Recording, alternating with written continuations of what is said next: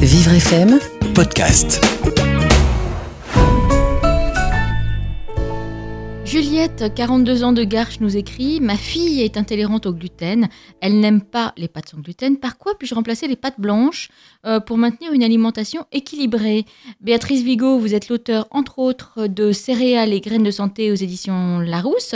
Qu'est-ce qu'on peut conseiller à, Juliette pour, euh, euh, proposer à sa fille une alimentation équilibrée? Alors, je la comprends un petit peu parce que les pâtes sans gluten, c'est pas forcément Non, ce qu'il y a de meilleur. J'ai Bien que aussi, c'est quand pas même terrible. quel- hein. Mais il y a quand même eu quelques progrès, je trouve. hein. Euh, ce qu'on trouve sur le marché maintenant, j'ai découvert récemment des pâtes, euh, notamment la farine de pois chiche et la farine de riz, qui étaient plus- plutôt savoureuses.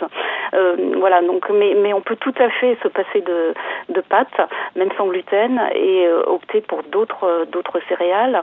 Bah, je pourrais conseiller, par exemple, le quinoa. Le quinoa, c'est souvent apprécié des, des enfants. C'est une saveur assez douce.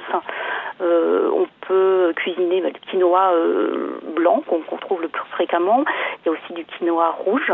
Donc ces petites graines euh, qui sont très digestes en plus peuvent se cuisiner assez facilement.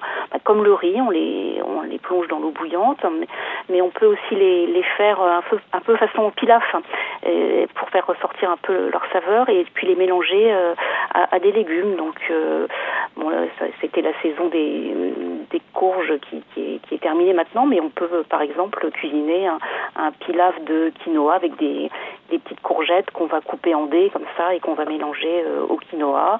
Et puis on fait un peu façon, façon risotto en recouvrant d'un bouillon et on laisse cuire tout doucement. Je pense que ça c'est assez apprécié en, gé- en général.